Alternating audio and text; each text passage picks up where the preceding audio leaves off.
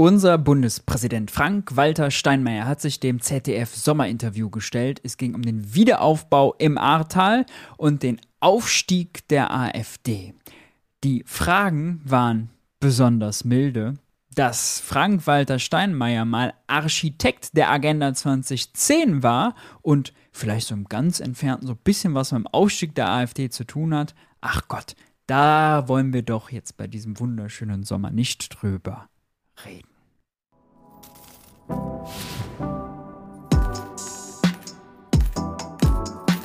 Hi und herzlich willkommen bei Geld für die Welt. Ich bin Maurice und in diesem Video geht es um die AfD, es geht um das Ahrtal und was unser amtierender Bundespräsident Frank-Walter Steinmeier zu beidem sagt. Bevor wir reinstarten, lasst mich euch noch auf einen Schnapper hinweisen. Sommerzeit ist ja Lesezeit und deswegen will ich euch das hier nicht vorenthalten. Das neue Jacobin-Magazin kommt bald raus. Die Sommeredition. Es geht ums Thema Bildung und jetzt passt auf, wer jetzt ein Abo abschließt, der bekommt die 13. Ausgabe Lernen, Lernen, Lernen, sprich die aktuelle, zu einem Schnäppchenpreis von einem Euro. Spart also eine ganze Stange Geld wenn das was für euch ist, wenn ihr das mit an den Pool, den Strand, die Liege nehmen wollt, dann findet ihr den Link unter diesem Video. Nun aber zu Frank Walter Steinmeier. Frau Schausen, das könnte ein echtes Sommerinterview werden. Willkommen dazu. Dankeschön. Schön, dass Sie die, sich die Zeit nehmen. Wir sind im Ahrtal. Nächste Woche jährt sich hier zum zweiten Mal schon die furchtbare Katastrophe. 135 Menschen sind äh, äh hier gestorben. Was ist Ihr Eindruck, wenn Sie hier mit den Menschen sprechen? Sie sind ja jetzt hier vor Ort. Viele sind schon, obwohl so viel passiert, doch müde, frustriert, auch teilweise wütend auf die Politik, dass es nicht noch stärker vorangeht und angetrieben wird. Also erstens bin ich froh, Frau Schausten, dass wir uns hier treffen. In der Tat, wir haben die Bilder und Nachrichten aus jener Nacht der Flut nicht vergessen, die vielen Toten, die zerstörten Häuser, das Maß der Zerstörung äh, in jenen Tagen. Es war eine Jahrhundertflut, wie wir gesagt haben.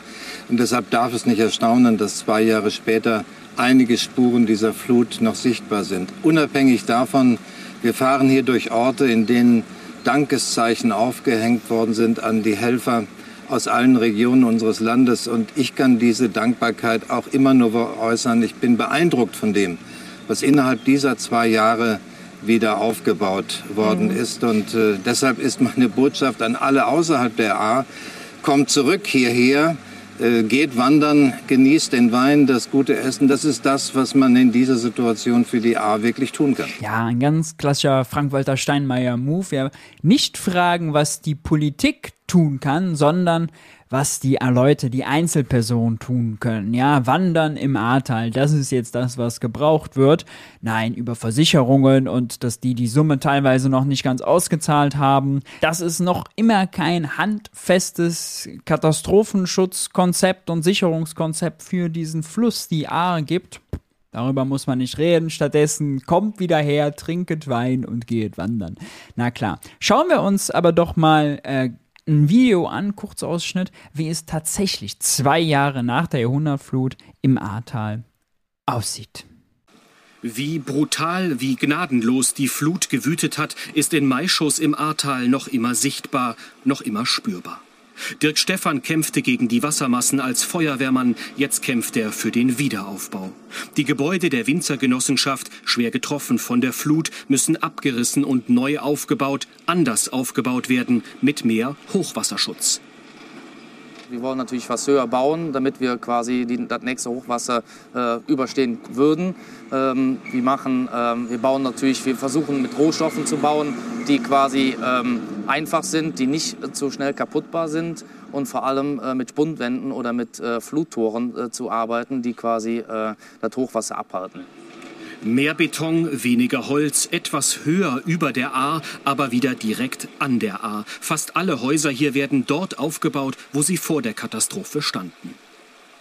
Ich denke, den Menschen, die hier wieder aufbauen, muss klar sein, wenn es so ein Ereignis wie 2021 man beachte jetzt den Trümmerhaufen im Hintergrund wiedergibt, dann kann es sein, dass ihr Haus wieder im Wasser steht.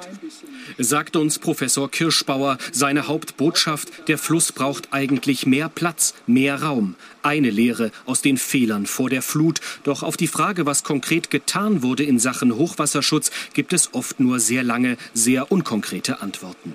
Einzelne Maßnahmen würden jetzt umgesetzt, heißt es aus Wissenschaft und Politik. Es gibt zum Beispiel ein Gewässerwiederherstellungskonzept.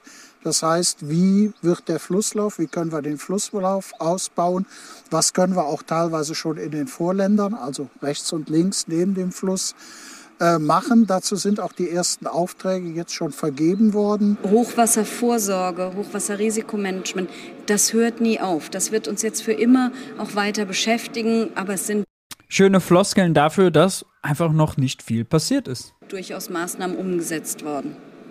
Das Gesamtkonzept zum Hochwasserschutz soll aber erst Ende 2024 fertig werden. Es geht langsam, quälend langsam, vielerorts bei vielen Themen.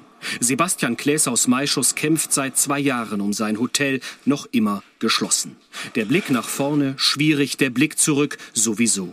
Er aber da hat Frank-Walter Steinmeier einen guten Vorschlag, denn also wenn da die Menschen kommen und wandern und ein Weinchen trinken, dann ist dem netten Herrn doch geholfen, oder? Also dann sind doch die Probleme, die man hier offensichtlich sieht, ja, leere Bude immer noch marode, ey, dann ist dem doch geholfen, oder? Ist doch, dann kann er doch vergessen, ja, dass er irgendwie seine Existenz da gerade äh, fast aufgegeben hat, aufgeben musste, dass er unendlich viel Kohle verloren hat und und und. Ja, er lebt direkt am Fluss und hofft, dass Katastrophenschutz und Warnsysteme in Zukunft wirklich funktionieren. Hier wurden neue Alarmanlagen, also Sirenen aufgebaut und so weiter, alles in einem Husch-Husch-Verfahren. Ne? Ähm, es muss nur einer da sein, der später den Knopf drückt und uns warnt. Warnsysteme, Wiederaufbau, vieles beginnt sich gerade erst zu verändern. Zwei Jahre nach der Flut, die alleine hier im Ahrtal 135 Menschen in den Tod gerissen hat. Klingt äh, für mich irgendwie nicht nach der Priorität, die das ganze Ding haben sollte. Zurück zu Steinmeier. Warum es eben so viele Tote geben muss. Es hat Rücktritte gegeben inzwischen. Ähm, und mancher hier erwartet auch mal sowas wie eine Entschuldigung der politischen Verantwortlichen, vielleicht dafür, dass man die Gefahr so unterschätzt hat. Ist es dafür an der Zeit? Ich weiß gar nicht, ob es jetzt an der Zeit ist. Ich bin jetzt zum vierten Mal seit der Flutkatastrophe hier. Ich habe an vielen Veranstaltungen teilgenommen. Selten habe ich so viel Empathie von verantwortlichen Politikern der kommunalen Ebene wie der Landesebene erlebt, die ihre Trauer, ihre Betroffenheit geäußert haben, ihre Empathie, aber auch den Willen. Und darauf kommt es doch jetzt an, zu lernen aus dieser Flutkatastrophe. Und die entscheidende Botschaft aus der Flutkatastrophe ist doch, der Kampf gegen den Klimawandel ist notwendig. Wir schützen am Ende nicht nur das Klima, sondern wir schützen uns selbst. Und diese Botschaft ist hoffentlich verstanden. Ein heißer äh, das wäre eine schöne Botschaft, wenn die verstanden würde, hat er recht. Damit hing aber auch zusammen, zum Beispiel massiv in Sicherungsmaßnahmen, in Katastrophenschutz und so weiter zu investieren. Ja, äh, da äh, passiert aber leider nichts. Ja, das Deutsche Rote Kreuz fordert immer, dass mindestens zwei Milliarden pro Jahr ausgegeben werden sollen, zumindest aus dem Bundeshaushalt dazu. Ähm, bisher sind wir in einem Bereich von 500, 600, 800 Millionen. Äh, viel, viel, viel zu wenig. Also und außerdem müssen wir über die Kommunalfinanzen da sprechen. Die Kommunen sind vielerorts klamm, gerade dieser Ortsklamm, die können sich Regenrückhaltebecken, größere Kanalisationssysteme und all solche Maßnahmen, die eben dagegen helfen. Übrigens nicht nur im sehr dörflichen Gebiet, was wir hier sehen, sondern auch in anderen Kommunen, die davon potenziell betroffen sind, nicht leisten. Ja, ist dann die Kohle nicht dafür da fehlt vielleicht das Personal in den Ämtern, um das durchzudrücken. Das alles ja, genießt immer noch keine politische Priorität. Ja, also die Kommunen unwetterfest zu machen, sorry, äh, lieber Herr Steinmeier, wenn das die Lehre sein soll, wo ist dann das Bundesprogramm, was dazu passt, das, den, das die Kommunen dazu finanziell befähigt? Ja, äh, alles andere ist gratismüdiges Quatsche. Tag im Ahrtal. Wir reden jetzt weiter über Verantwortung auch von Politik und können das tun hier am alten Bahnhof von Maischoss. Da wird in wenigen Wochen auch wieder nagelneu ein Lokal eröffnet. Auch diesen Bahnhof. Ja, Wohlfühljournalismus, ne? Also er sagt einfach, dass es die Lehre entschuldigen muss man sich nicht und jetzt geht man zusammen wie eine Reisereportage in den Bahnhof angucken. Ja, ganz toll, ganz gefühlig. Nun ja, super. Die Berliner Politik hat sich in den letzten Tagen ein ziemlich marodes äh, Bild geleistet und sich mit Schreierei und Pöbelei am Freitag im Bundestag in die Sommerpause verabschiedet. Zuvor kam noch Karlsruhe, hat der Ampelregierung die rote Karte gezeigt in Sachen Heizungsgesetz. Wie viel Vertrauen wird da gerade verspielt äh, in Sachen Glaubwürdigkeit, Handlungsfähigkeit von Politik? Wir haben Veränderungen in der politischen Landschaft, zumindest wenn wir auf die gegenwärtigen Umfragen schauen. Und äh, in der Tat, mit Blick nur auf die Umfragen zum gegenwärtigen Zeitpunkt, ist es ja so, wenn größere Teile der Wählerschaft sich von den regierenden Parteien abwenden und die größte Oppositionspartei davon nicht gewinnt, dann ist etwas im Gange, was äh, was Fragen aufwirft. Und selbstverständlich müssen sich Regierungsparteien auch fragen, und sie tun es ja, ob man die richtigen Themen hat, ob Themen ausgelassen werden, ob man die richtige Kommunikation wählt, ob man die Geschlossenheit an den Tag legt, die Wählerinnen und Wähler erwarten oder ob es zu viel Streit gibt. Das sind Fragen, die Regierungsparteien beantworten müssen. Aber ich würde auch davor warnen, bei diesen Veränderungen, von denen wir sprechen, wie ich es in der letzten Woche in vielen Artikeln gelesen habe, immer danach zu fragen, wer hat Schuld? Ist es Habeck, ist es Scholz, ist es äh, Lindner, ist es Merz? Ich glaube, damit greifen wir zu kurz. Aber die Kommunikation, das werden Sie wahrscheinlich auch sehen, so war ähm, mäßig. Ähm, äh, deshalb ist äh, schon die Frage, ob nicht vielleicht sogar der Zeit für einen Ordnungsruf des Bundespräsidenten gekommen ist. Reden Sie mit dem Parteivorsitzenden? Sagen die denen mal, macht's besser? Ich rede. Äh, das ist wirklich, also sie fragt quasi Fragen, die man auch bei einem Kindergeburtstag fragen kann. Ja, der Jeremy hat sich mit der Chantal gestritten äh, und jetzt braucht es einen Ordnungsruf. Ja, äh, das ist sorry leider nicht die Problemlage. Äh, AfD im Bundesumfang bei 20 Prozent. Im Osten wird nächstes Jahr gewählt. In äh, drei äh, Landesparlamente gewählt, werden gewählt in Thüringen, in Brandenburg und in Sachsen und in Thüringen steht die AfD bei 34 Prozent. Ähm, Alarm. Ja, also größer kann das Alarmsignal überhaupt nicht sein. Aber also Steinmeier macht sich natürlich sehr gemütlich, indem er gleich sagt, nein, also politisch über Schuld und so weiter müssen wir nicht diskutieren. Wischt auch quasi gleich weg, ja, also dass die AfD groß wird, hm, vielleicht sind da paar Themen nicht besetzt von der Regierung, die sie nicht sieht, aber Schuldfrage, das ist ja gar nicht das Problem. Denn, also, man vergisst häufig, ja, unser heutiger Bundespräsident, Frank-Walter Steinmeier, der ist schon sehr, sehr lange politisch aktiv. Und der war zu einer Zeit politisch aktiv, in dem man etwas sehr, sehr Schlechtes durchgesetzt hat, nämlich die Agenda 2010. Das größte Sozialkürzungsprogramm seit Brüning. Man hat äh, Deutschland einen riesigen Niedriglohnsektor verpasst. Man hat Arbeit prekär gemacht, Leiharbeit, äh, unbe unbegründete Befristungen und, und, und. All das ist eskaliert. Äh, Arbeitnehmerrechte wurden beschnitten, Gewerkschaften wurden geschwächt. Der ganze Scheiß. Äh, Löhne wurden dadurch de facto gedrückt. Ja. Äh, außerdem äh, ist gleichzeitig eine Steuersenkung durchgesetzt worden für Spitzenverdiener, für Unternehmen. Das war alles Regierung Schröder. Rot-Grün und wer war eigentlich Kanzleramtsminister? Hm, ach, das war Frank-Walter Steinmeier. Frank-Walter Steinmeier ist der Architekt dieser Agenda 2010. Frank-Walter Steinmeier ist der, der, der Kopf, der wirtschaftspolitische Kopf hinter Schröder gewesen und hat das alles schön mit durchgedrückt. Hat das alles etwa damit zu tun, dass die AfD Zulauf bekommt in Zeiten hoher Inflation, wo neben den strammen Rechten, die man eh nicht erreichen kann, aber immer mehr Leute das Gefühl haben, ich will der Regierung einen Denkzettel verpassen, ja, wo Leute frustriert, ökonomisch verunsichert sind, äh, verzweifelt sind, ja, weil sie eben rumdümpeln, die sich jetzt ärgern, ey, die SPD hat Respekt plakatiert, jetzt gibt's 41 Cent Mindestlohnerhöhung und ich komme ohnehin schon nicht über die Runden, ja, 3% mehr Mindestlohn, Lebensmittel 15% teurer, hm, wie kann das sein? Die SPD hat doch versprochen, 400.000 neue Wohnungen zu bauen, jetzt werden es nur 200.000, real Reallöhne sind um 4% gefallen.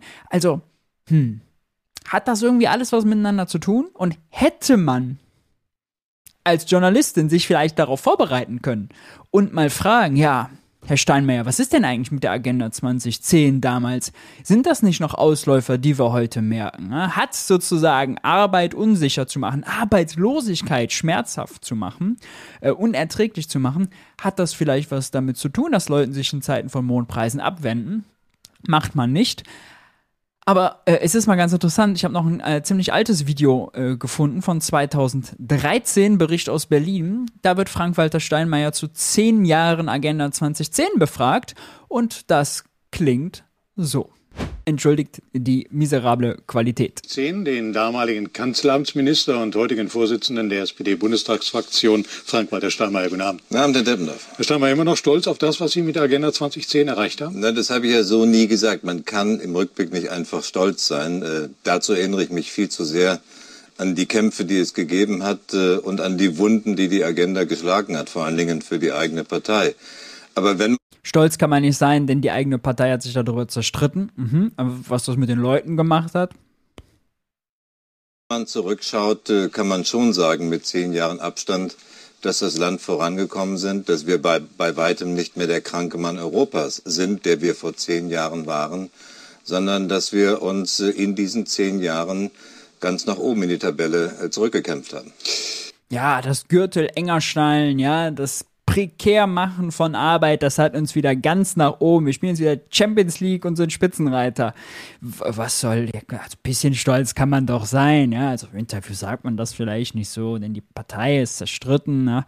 Aber also bitte, also, ja. Also das ist unser Bundespräsident, ja. Und es tut mir leid, da liegen ein paar Jahre dazwischen, und das hat beides was miteinander zu tun nicht jetzt neu mit den Parteivorsitzenden, sondern das ist äh, meine Routine in den letzten sechs Jahren, dass ich in unregelmäßigen Zeitabständen nicht nur Parteivorsitzende, auch Fraktionsvorsitzende, manchmal auch Abgeordnete der Fraktionen einlade zu einem Gespräch, in dem ich auch zu ermitteln versuche, wie die Stimmung ist. Aber die Stimmung im Land ist eben auch von ganz anderen Dingen beeinflusst, die viel längerfristiger sind. Wir sind, das dürfen wir nicht ganz vergessen, eine Gesellschaft im Stress. Wir haben Krisen hinter uns, die Finanzkrise 2008, 2009, die Eurokrise. Mhm. Wir haben gerade jetzt, wo er selber Sachen aus der weiten Vergangenheit, aus 2008 hervorkramt, ja, wieso kommt man dann nicht auf die Idee, das mal zu fragen, das mal zu thematisieren, ja? Ach so, ja, es ist ja Wohlfühl.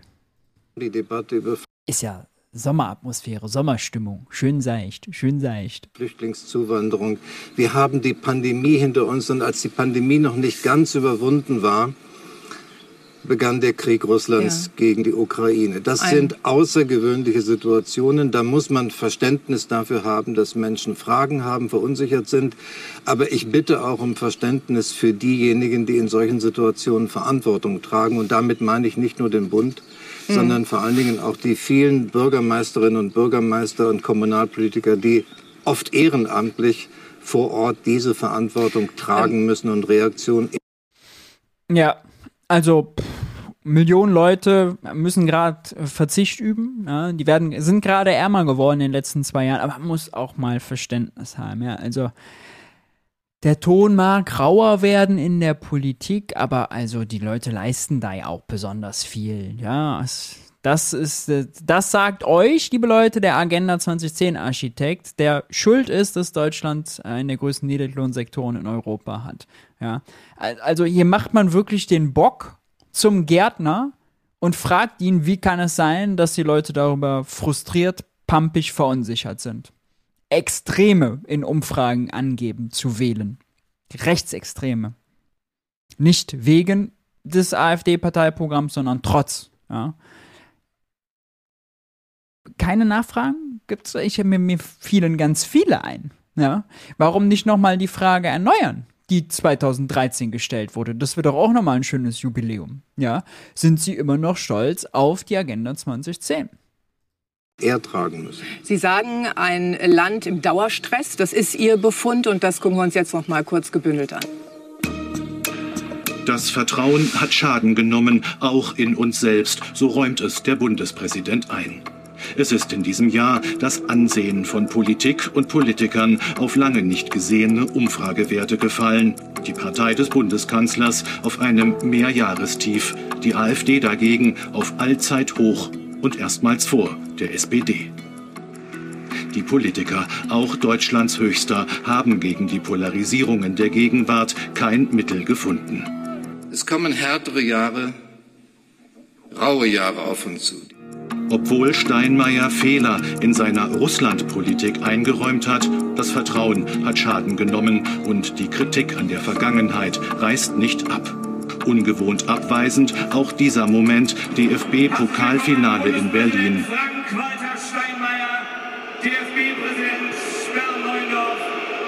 Das Vertrauen hat Schaden genommen. Also Herr Bundespräsident, man muss ähm, sicherlich beim DFB-Pokalfinale jetzt nicht übermäßig sensibel sein, aber so ein bisschen ungewöhnlich war das. Wem, wem gelten solche Pfiffe? Wem galt das? Ihnen, dem Amt, der ganzen politischen Klasse, den da oben?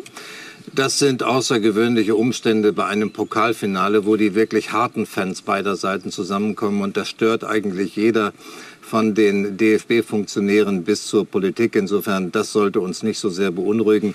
Ich schaue auf das, was ich tue. Ich bin viel unterwegs im Land, erfahre viel Zustimmung, äh, erfahre dieses in vielen Gesprächen und äh, soweit Umfragen das wiedergeben können, denke ich, ist der Bundespräsident jetzt auch nicht in einer Situation, sich beschweren zu müssen.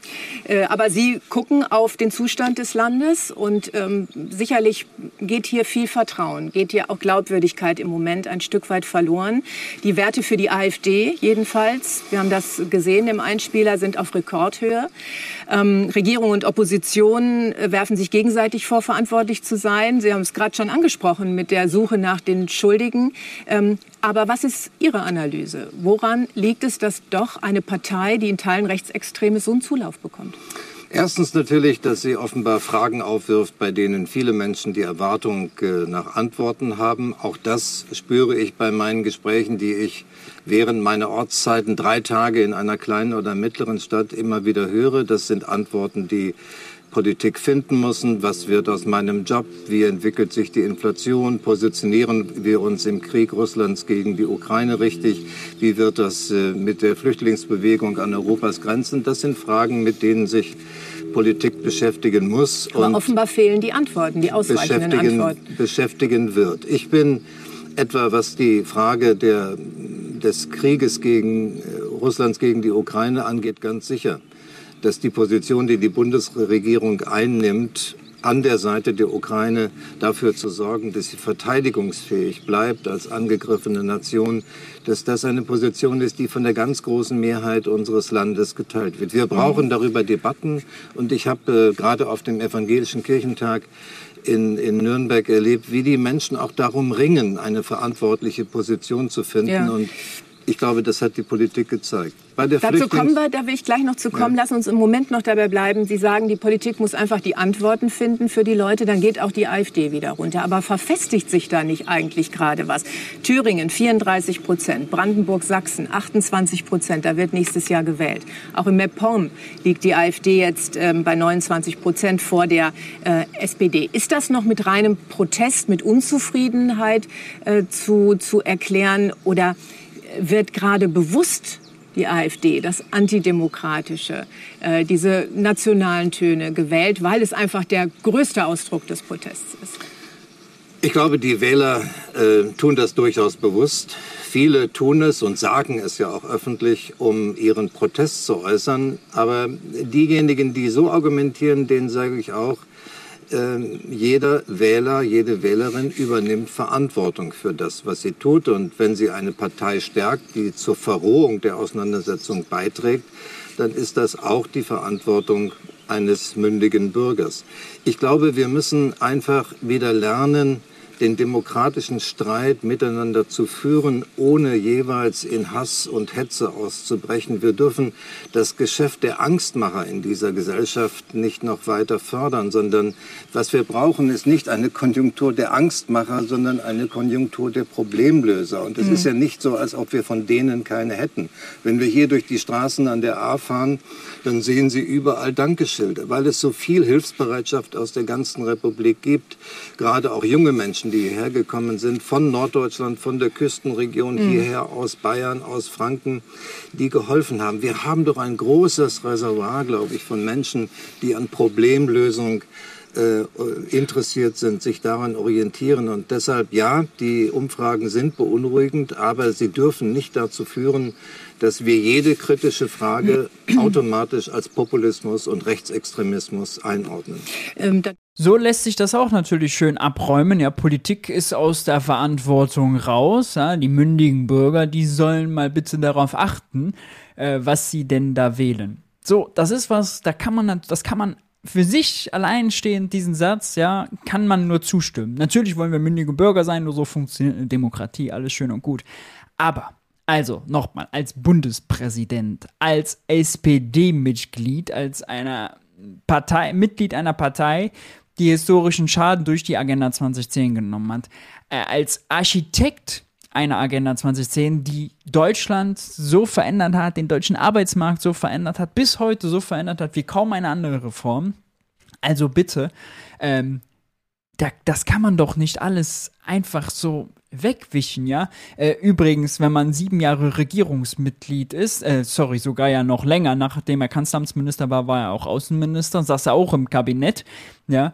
Auch da, also das gerade im Osten viel Frust ist, ja, dass die deutsche Einheit, also ähm, der hat viel versprochen und wenig geliefert. Ja, der Osten ist strukturell wird er weniger verdient, ob Rente, ob Lohn, ob sonst noch was, ja. Ähm, da wird, kommt nichts dazu, ja, an Analyse. Das fehlt alles. Und also dieses Protestelement, diese Unzufriedenheit, diese ökonomischen, sozialen Faktoren aus der Analyse rauszulassen, ich meine, ein Bundespräsident sollte sich das im Jahr 2023 bei einem so historischen Gefahr, äh, wie groß nun mal eben die AfD ist, nicht leisten, nicht leisten dürfen und vor allem nicht ohne großen Widerspruch leisten dürfen, denn jetzt gleich geht es direkt weiter zum Thema Russland. Ja?